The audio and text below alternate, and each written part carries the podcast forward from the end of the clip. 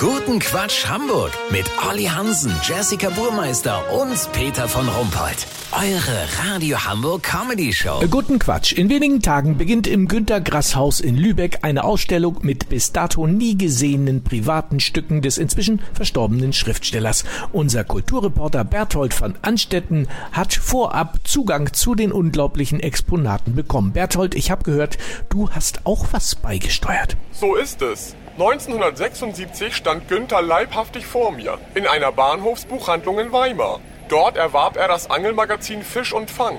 Der Titel des Heftes war Plattfisch-Träume auf Rügen. Ich nehme an, er brauchte das als Recherche für seinen Erfolgsroman Der Butt. Grass hatte das Wechselgeld, ein 10-Pfennig-Stück liegen gelassen. Ich habe es eingesteckt und nun der Ausstellung überlassen. Sehr nobel von dir. Was gibt's denn noch zu sehen? Natürlich seine alte Olivetti-Schreibmaschine mit den Initialien SG für Schriftsteller Grass. Da hatte man ja lange gerätselt, was das heißen könnte. Dann seinen geliebten Spongebob-Schlafanzug und die alte Zinkschüssel, in der Günther seine Füße in heißen Sommern in Bad Bevensen gebadet hat. Als ich davor stand, Herr von Rumpold, ganz ehrlich, Oh, so eindrücklich. Hallo?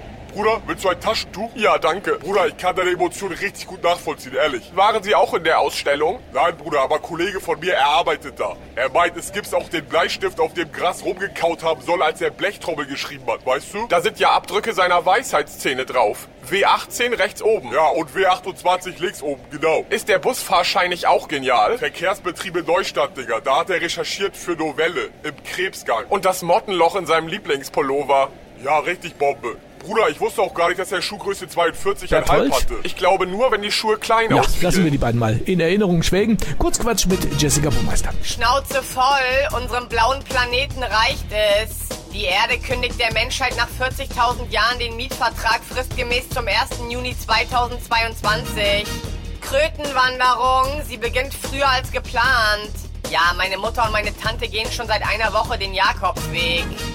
Bundeswehrmodernisierung. Erstes Holzgewehr in General Graf Dagobert von Knauser Kaserne wurde neu lackiert. Das Wetter. Das Wetter wurde Ihnen präsentiert von Günther Grass Ausstellung Lübeck. Mit vielen lustigen Kritzeleien des Künstlers. Das war's von uns. Wir hören uns morgen wieder. Bleiben Sie doof. Wir sind es schon.